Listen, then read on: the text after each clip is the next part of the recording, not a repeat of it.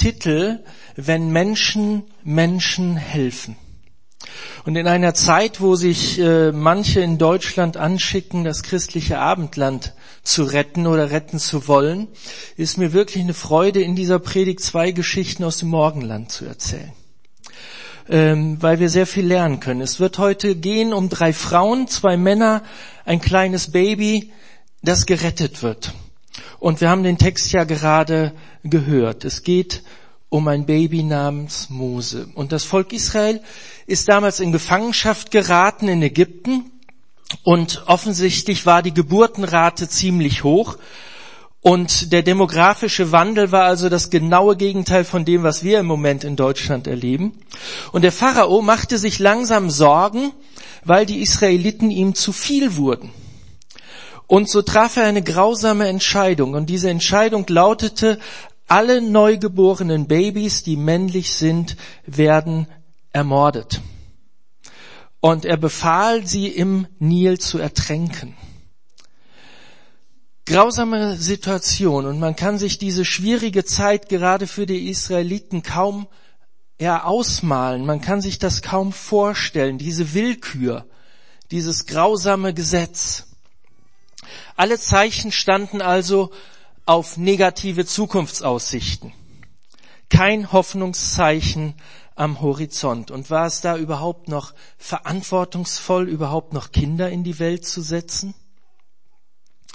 Und so werden auch die Eltern von dem Mose, Amram und Jochebed, sicher mit gemischten Gefühlen oder vielleicht sogar unter Schock festgestellt haben, dass Jochebed wieder schwanger war. Und was normalerweise für große Freude sorgen soll und auch sorgt, wurde etwas mit gemischten Gefühlen aufgenommen. Wird es ein Mädchen, wird es ein Junge? Die Beantwortung dieser Frage entschied darüber, ob Leben getötet wurde oder ob es überlebte. Und der Tag der Geburt vergrößerte das Problem dann noch, denn es wurde ein Junge, es war ein Junge, Mose. Und wie konnte er nur überleben? Wie konnte er diese bedrohliche Situation, wie konnte das bewältigt werden? Sprachen die Umstände nicht komplett gegen das Leben?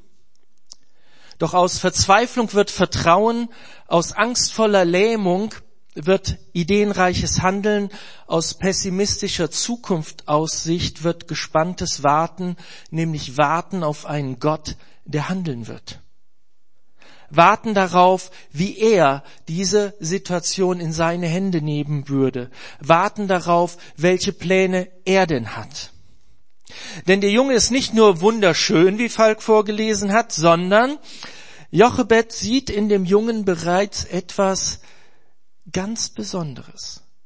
Sie sieht in ihm nicht nur das kleine Baby, sondern sie sieht in ihm schon den Mann, der einmal daraus werden kann.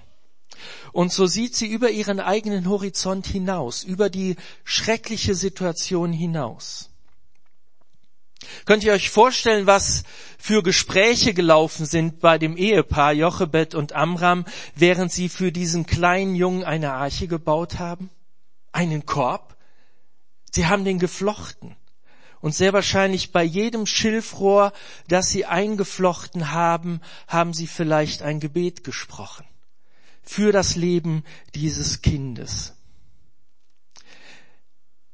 Denn in diese Geschichte gehört noch ein anderer Mann. Und dieser Mann war nicht nur mächtig, sondern auch hartherzig, gefährlich und durchtrieben, nämlich der Pharao. Und der Pharao wollte nicht retten, sondern töten. Und er tut das aus eigennützigen, niedrigen Beweggründen. Der Pharao hatte vor allem sich selbst im Blick und seinen Machterhalt. Und er nimmt dafür den Tod vieler Kinder in Kauf, um seine vor allem wirtschaftlichen Ziele zu erreichen. Er baut auf das System des Todes. Und das war Hass bis aufs Blut. Und wir sehen später, dass diese Mentalität zum Glück nicht auf alle Familienmitglieder übergegangen ist denn seine Tochter war anders gestrickt. Aber bleiben wir noch einen Moment bei Jochebed und Amram. Sie gingen ein Risiko ein, ein sehr großes Risiko, um ihren Rettungsplan durchzuführen. Und wir haben es ja gehört, sie bereiteten sich sehr gut vor, machten Pläne und gingen an die Arbeit. Und dann kam der Tag, wo es hieß, loszulassen. Könnt ihr euch die Gefühle und Gedanken dieser Mutter Jochebed vorstellen, die sie in dem Moment hatte, wo sie dieses Schilfkörbchen mit ihrem Jungen, ihrem Sohn in das Wasser ließ? Das war wirklich loslassen, ohne zu wissen, was passiert. Und ich glaube, das kann man nur, wenn man ein großes Vertrauen hat. Vertrauen heißt das Schlüsselwort.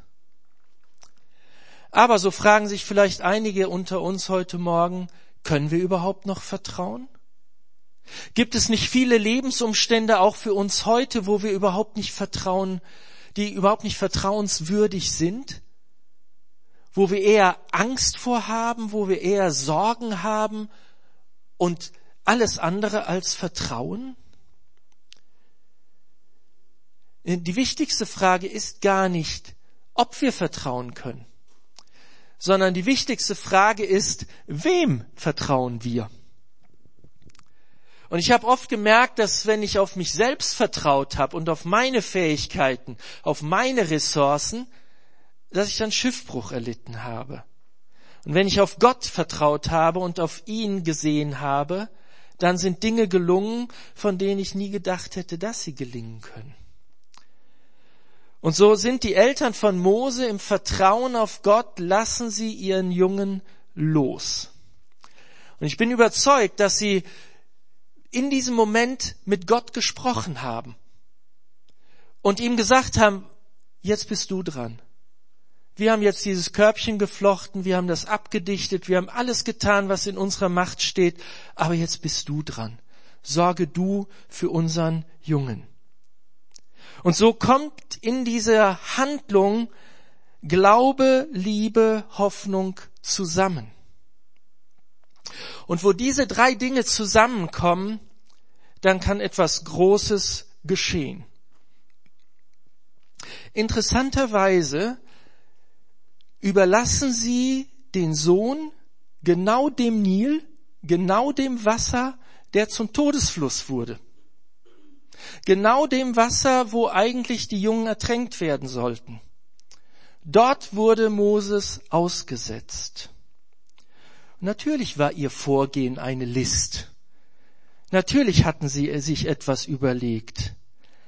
Aber sie haben Gott vertraut und Gott hat dieses Vertrauen belohnt. Denn Moses wurde nicht nur gerettet, wie wir gehört haben, sondern er wurde später auch zum Retter.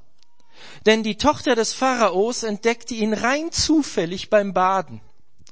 Und rein zufällig war Miriam, die Schwester von Mose, zur Seite. Und rein zufällig hatte sie eine Lösung parat, nämlich gib das Kind doch dieser jüdischen Frau, die rein zufällig die Mutter von Mose war. Und so kommt alles zusammen und die eigentliche Mutter, nämlich Jochebed, bekommt ihr Kind zurück mit einem Auftrag mit einem Auftrag, der so selbstverständlich wie nur etwas für Mütter ist, nämlich sorg für diesen Jungen. Sorg, dass der aufwächst. Kümmer dich um ihn.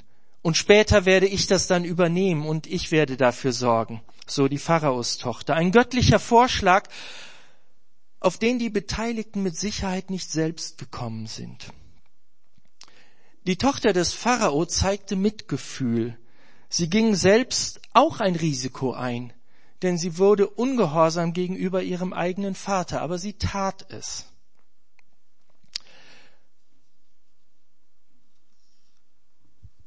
Mütter beschreiten manchmal Wege, die Engel sich fürchten zu gehen. Und während dieser Korb zu Wasser gelassen wird, vertraut Jochebed. Diese Geschichte von Mose ist übrigens eine klassische Patenschaftsgeschichte. Ich weiß nicht, ob ihr die schon mal unter diesem Aspekt gesehen habt. Die Tochter des Pharao beauftragt jemand anders, sich um das Kind zu kümmern. Und steht dafür gerade, zahlt dafür. Und dasselbe geschieht heute millionenfach auf der ganzen Welt, dass Menschen für andere Menschen Verantwortung übernehmen. Es geschieht auch in den Gemeinden rund um die Welt. Es geschieht in den Projekten von Compassion. In vielen Ländern dieser Erde habe ich in solchen Hütten gesessen, wo man denkt, das darf nicht wahr sein. So kann man nicht leben. Das geht doch überhaupt nicht. Wie sollen die Menschen denn hier überleben? In vielen Gegenden, in Slums dieser Welt gibt es diese drei Lügen der Armut, die sich vor allem in die Kinder eingraben wollen, nämlich du bist wertlos, du bist hoffnungslos und du bist kraftlos. Und vor allem Kinder glauben diese Lügen. Und wissen Sie, was das Grausamste ist in diesen Slums? Der Gestank. Der Gestank. Armut stinkt zum Himmel. Die Mütter lieben ihre Kinder übrigens genauso wie die Mütter in Deutschland. Genauso stark, da gibt's überhaupt keinen Unterschied. Und sie wollen das Beste für die Kinder. Sie wollen, dass ihre Kinder es besser haben. Wenn ich Mütter in, in so armen Hütten frage, was wünscht ihr euch für eure Kinder? Da kommt immer als erster Satz, sie sollen es besser haben als wir. Es soll ihm besser gehen als wir. Und trotzdem ist da diese Hoffnungslosigkeit, die sagen will, euer Leben wird sich niemals ändern. Aber wenn Glaube, Liebe und Hoffnung sich mit Gottvertrauen zusammenschließen, kann die Lebenssituation sich verändern. Letzte Woche haben wir einen Brief bekommen, die Familie Volke von unserem Patenkind, dem ersten Patenkind von Compassion Bethlehem aus Äthiopien. Bethlehem sollte eigentlich gar nicht geboren werden, hat uns ihre Mutter einmal erzählt. Eigentlich sollte sie abgetrieben werden. Aber ihre Mutter hat gesagt, nein, dieses Kind wird zur Welt kommen und wenn Bethlehem gesund geboren wird, werde ich dieses Kind Gott zur Verfügung stellen und ihn bitten, aus diesem Mädchen etwas Besonderes zu machen. Bethlehem ist jetzt 18 Jahre alt und hat uns letzte Woche geschrieben, sie hat jetzt die Schule beendet und wird ein Studium beginnen an der Universität in Addis Abeba. Soziale Arbeit wird sie studieren, weil sie auch aktiv in ihrer eigenen Gemeinde ist, weil sie Jesus kennengelernt hat, weil sie gelernt hat, hey, ich kann aus Armut herauskommen und das gebe ich jetzt wieder an andere weiter in gleicher Weise. Durch die Unterstützung der Christen vor Ort ist das möglich geworden. Und da noch ein kleiner Schlenker zu euch, wenn ihr euch um andere kümmert, wenn ihr den Blick nach außen bekommt.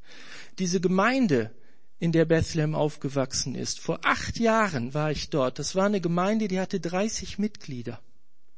Als ich im letzten Jahr dort war, erzählt der Pastor, ach Steve, wir sind übrigens nicht mehr da, wo wir mal waren, weil wir sind inzwischen auf über 300 Mitglieder gewachsen und wir mussten ausziehen. Wir haben ein anderes Gebäude.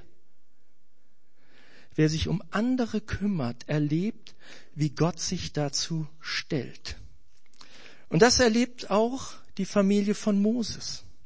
Denn Mose überlebt nicht nur, sondern Moses wird ausgebildet zu einem Leiter. Und diese Ausbildung geschah am Hof des Pharaos durch Pharaos Tochter und ihre Lehrer. Gott sieht das Potenzial von Kindern. Er sieht nicht die momentane Situation. Deshalb finde ich es auch schön, dass Judith berichten kann, wie das erste Foto aussah und wie die Fotos jetzt aussehen. Und das ist nichts Ungewöhnliches, dass Kinder eine Entwicklung machen, dass aus ihnen etwas wird. Warum? Weil Gott für jeden Menschen einen Plan hat. Nicht nur für Kinder aus armen Familien, sondern aus reichen Familien ganz genauso und auch für jeden, wie wir hier jetzt hier zusammensitzen. Er hat einen Plan und er möchte, was Kinder angeht, uns an diesem Plan beteiligen. Und wir spüren das. Wir spüren das. Und von da ist gar nicht die Frage, wie wir das tun können, sondern die eigentliche Frage ist, dass jeder von uns Jesus fragt, soll ich mich um Arme kümmern? Mehr nicht. Soll ich mich um Arme kümmern? Und dann das tut, was Jesus euch sagt. Er möchte uns beteiligen, so wie er damals die Tochter des Pharaos und die Familie beteiligt hat. Und es spielt keine Rolle, ob als Mutter, als Vater, als Schwester, als Bruder, als Lehrer, ob als Pate, ob als Lebensretter oder Förderer oder Rettungsarchebauer, vielleicht sogar als Prinz oder Prinzessin. Deshalb ist die Frage, was wird deine Rolle sein? Weder Jochebed noch Miriam noch Amram und auch nicht die Tochter des Pharaos wussten im Voraus, was ihre Rolle sein wird, was ihr Part sein wird. Aber sie haben im richtigen Moment die richtige Entscheidung getroffen, nämlich ich stelle mich Gott zur Verfügung. Ich bin dabei.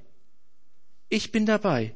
Ich bin gern bereit, anderen zu helfen und wenn es darum geht, Leben zu retten. Und sie haben ihren Teil ausgefüllt im Vertrauen darauf, dass Gott den Überblick hat und dass alles in seinem Plan verankert ist. Und damit komme ich zum Schluss. Es gibt viele Kinder auf dieser Welt, die eine Jochebed, eine Miriam, einen Amram oder eine Prinzessin brauchen. Für welchen Korb übernimmst du die Verantwortung? Für welchen Korb? Das Beten, das Unterstützen, das Verantwortung zeigen. Diese frühe Geschichte von Mose kann uns beflügeln, unser Vertrauen ganz auf Gott zu setzen und dabei zu sein wenn er die Situation von Menschen verändert, wenn er Not lindert, wenn er Entwicklung fördern möchte. Und ich kann es euch nur aus meinem eigenen Leben sagen, es gibt keine schönere und größere Freude, als zu sehen, dass Gottes Plan funktioniert hat. Und dass man selber ein Teil dazu beitragen durfte. Das gilt für die eigenen Kinder, aber das gilt auch für die Kinder dieser Welt, für die wir Verantwortung übernehmen können.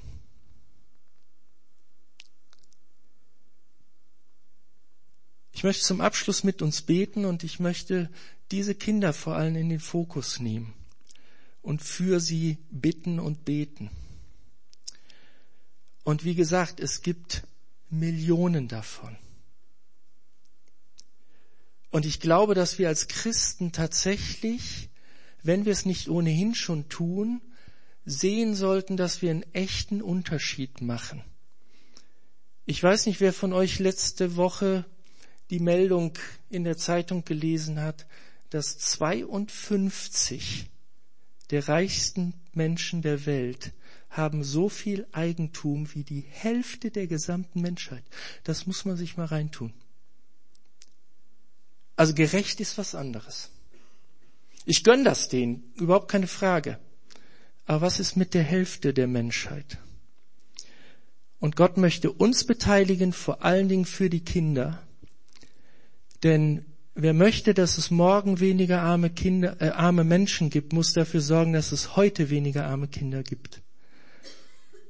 Und Gott möchte uns beteiligen in den verschiedenen Arten. Lass uns einfach kurz beten. Jesus, ich danke dir, dass du uns überhaupt beteiligen willst. Ich danke dir, dass du uns nicht nur Verantwortungsgefühl geben kannst, sondern auch das Vertrauen zu dir, dass du alles gut machst und dass du uns daran beteiligen möchtest. Herr, wenn wir die Geschichte von Mose sehen, dann sehen wir, was für ein großer Mann Gottes das geworden ist. Und es hat als Baby begonnen. Und es gibt so viele, viele Babys auf dieser Welt, die überhaupt keine Perspektive haben. Und ich bitte dich vor allem, dass sie heute überleben. Dass du ihnen Leute zur Seite stellst, die sich um sie kümmern, die sie retten, die ihnen zu essen geben. Und ich bitte dich, dass diese Menschen Christen sind, die diesen Kindern und Jugendlichen noch mehr geben können als nur das Brot, die Kleidung, die Bildung, sondern dass diese Menschen ihnen auch das geben, was sie von dir haben. Und dass du bei den Armen bekannt wirst. Und dass sie lernen, dir zu vertrauen. Und ich danke dir nochmal, dass du uns daran beteiligen willst, dass wir den Segen, den du in, du in unser Leben legst, an andere weitergeben dürfen. Amen.